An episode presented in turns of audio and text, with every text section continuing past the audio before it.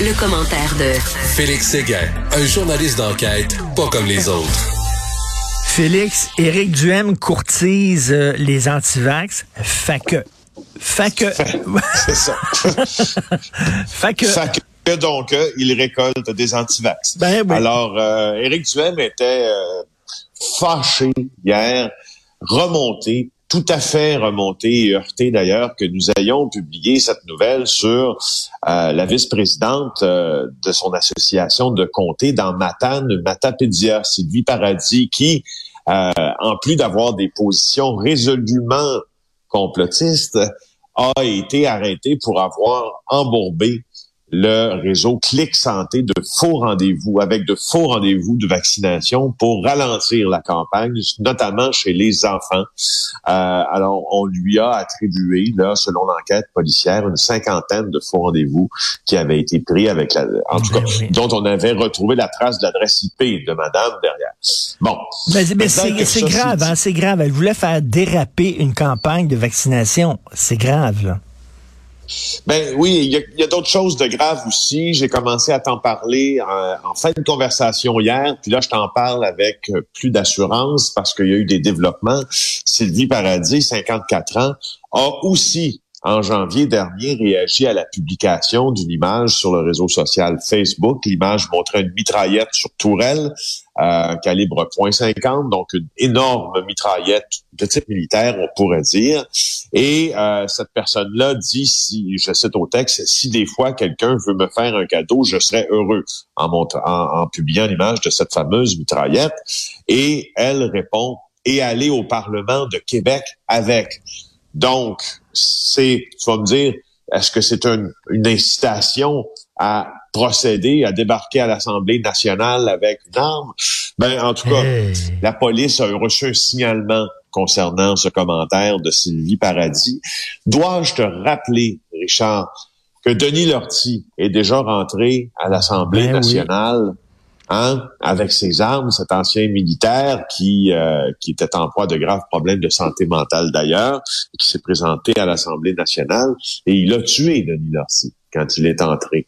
Hier, dans la journée, ce commentaire-là de Sylvie Paradis, chez toutes les formations politiques, on a reçu beaucoup d'appels, euh, a fait frémir plusieurs politiciens, plusieurs membres du personnel politique qui ne se sentent pas nécessairement toujours en sécurité en 2022 dans l'enceinte. Ben, on se souvient aussi même euh, au Parlement fédéral, il y a un gars qui était entré armé au Parlement Oui, fédéral. Michael Zaev Bibo.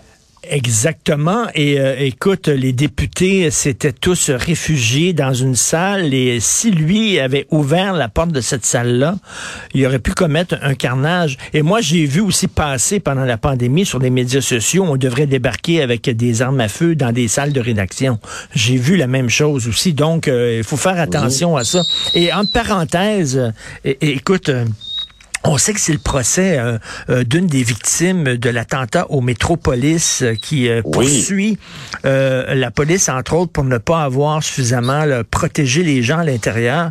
Mais tu as vu le témoignage de ce gars-là qui, euh, qui était portier, je crois, qui était technicien euh, à l'intérieur du Métropolis? Dubé, Oui, et que lui a vu, euh, euh, bon, son meilleur ami, son mentor, euh, se faire tuer.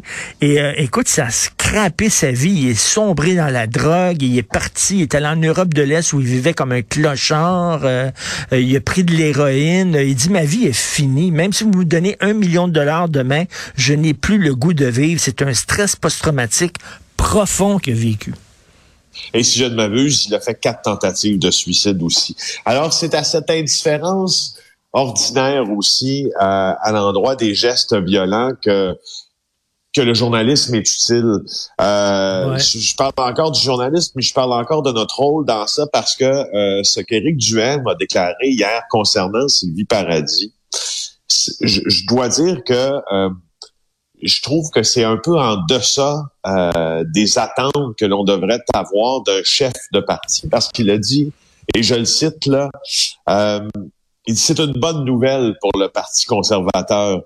Il dit, les médias utilisent ça pour nous discréditer plutôt que parler des enjeux. On est en montée, on a beaucoup de membres. Là, je, commence à te le paraphraser un peu, mais on a beaucoup de membres qui travaillent pour nous. On est en montée, on fait peur aux autres. Écoute, c'est pas une bonne nouvelle pour le Parti conservateur ben, je trouve qu'il banalise, On peut pas dire banalise ça. C'est banalisé. Ben oui, c'est quand, quand, je te parle de l'indifférence ordinaire à des gestes et des propos violents, c'est de ça dont je et te parle. Et la question, c'est que la question de fond, et là, il veut pas qu'on aille là, bien sûr, Éric Duhem, c'est que je m'excuse, mais tu as courtisé ces gens-là. Tu les as courtisés. Tu voulais leur vote, tu les as crousés, tu leur as fait des beaux yeux. Et voilà. Mais en même temps, oui, c'est ça. Puis en même temps, en même temps, le le, le, la remise en question euh, de la dureté des mesures sanitaires, sanitaires québécoises, c'est pas que l'apanage des gens qui votent pour le Parti conservateur. Tant mm. toi que moi que d'autres avons aussi, au cours des derniers mois, nous sommes interrogés en disant est-ce que c'est un peu trop? Est-ce que euh, est-ce que le, remède euh, est pire que la maladie? Puis etc. Puis, à, puis, puis à, de bon, on, on s'était interrogé, puis on avait raison de le faire. Maintenant, il y a une frange radicale. Il me semble, en tout cas, que si, que si Éric Duhaime, s'il veut, s'il veut monter en, crédibilité aux yeux de certains, qu'il devrait répudier euh, automatiquement en disant je ne veux pas de vous vous qui faites des appels à la violence, je ne veux pas vous entendre, je ne veux pas parmi nos rangs. Vous, vous êtes indignes euh, d'occuper, d'ailleurs, dans, dans, le cas de Sylvie mmh, mmh, d'occuper mmh, des fonctions euh, dans un parti politique, parce que je regrette, la vice-présidente d'une association de comté, Éric Duhem a beau dire, Éric Duhem a beau faire, mais ce n'est pas une simple militante, même si elle agit Tout à fait, tu as tout à fait raison. Je l'ai entendu ce matin. On a rejoué la clip de Duhem à LCN et j'entendais ça en disant oui, mais vous savez, on a, on a, je sais pas, des milliers de militants. non, non, non, c'est une organisatrice. C'est pas une militante ordinaire là. Alors, c'est ça. On a tenté, je, je, trouve dans ça qu'on tente de court-circuiter euh, le débat sur la, la, la violence qui, qui, a continué à s'installer, là, qui n'a pas eu de cesse de s'installer depuis le début de la pandémie dans le discours de certains militants politiques. Euh, et je trouve ça dommage. Des nouvelles de Wally, on s'en est parlé. Wally, je sais pas comment le prendre. Je sais pas comment le prendre. Est-ce que c'est quelqu'un vraiment là, qui va lutter pour une cause ou c'est rien qu'un gars qui recherche un kick? Je le sais pas, mais bref, on a des nouvelles de lui.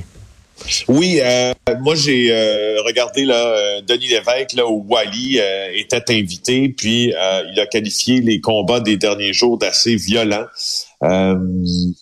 tu vois, euh, ça, ça, ça, se met en porte-à-faux un peu avec euh, ce que Moscou avait déclaré en réduisant radicalement, disait-elle, les opérations militaires pour mhm. euh, y aller d'un dialogue avec l'Ukraine. Elle dit, lui, sur le terrain, il dit, je ne sens pas de bonnes intentions. Ils nous ont bombardé cette semaine de façon continuelle, tiré dessus avec toutes sortes de projectiles, grands, petits, moyens, de l'infanterie qui nous a attaqués. C'était la guerre, pas une ambiance pour parler de cessez-le-feu. C'est ce qu'il a déclaré. je l'ai entendu aussi dans divers médias là, faire des faire entrevues. Il est très généreux en détail hein, sur ce qui se passe. On sait maintenant qu'il est dans la région de Kiev après que euh, des médias, probablement propagandistes russes ou des comptes, en tout cas pro-russes, euh, sur Twitter avait annoncé sa mort. Il nous a prouvé qu'il était bel et bien vivant.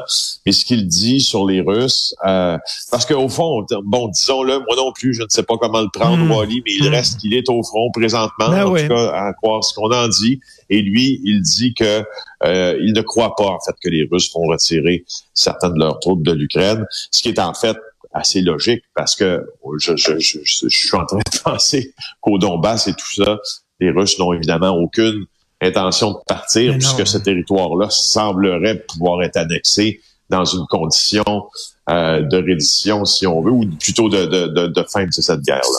Écoute, j'ai lu des témoignages de gens qui étaient au théâtre de Mariupol, qui se sont réfugiés là pour se protéger. Ils ont été trois semaines euh, sans, sans eau chaude, sans pouvoir se laver, euh, les enfants qui pleuraient et tout ça. Euh, on dit il y avait aucun militaire là-dedans parce que bon, les Russes disent on a attaqué le théâtre de Mariupol parce que c'était une cible militaire. C'est totalement faux. Et, et, et, quand ils ont attaqué le théâtre, les gens, les survivants, ont dit il y avait des, il y avait des des, morceaux de corps humain partout, des bras, des jambes, etc. C'était épouvantable. C'était l'horreur. C'est la guerre. C'est la guerre. La guerre, c'est sale et la guerre, c'est laid. Puis, euh, oui. Et, voilà. Euh, et en terminant, ben écoute, une nouvelle euh, plus à saveur économique, mais Amazon qui est en train de tuer l'achat local, euh, je me sens mal parce que je fais souvent affaire avec Amazon, je, je, je ben, l'avoue. Tu, vas comprendre pourquoi je t'en parle, parce que euh, je vais t'en parler plus en détail demain d'ailleurs, parce qu'à JE, on va diffuser l'excellent documentaire de Dominique Cambon-Goulet sur l'intérieur d'Amazon. Tu sais que c'est fait embaucher oui. Hein, incognito, là, une infiltration chez Amazon, où il a travaillé dans l'entrepôt, puis où il va nous faire part des mécanismes euh, très performants. En tout cas, si on en écoute euh, le témoignage de Dominique pour euh, couper dans le temps, puis pour être capable de livrer beaucoup, livrer vite et pas cher.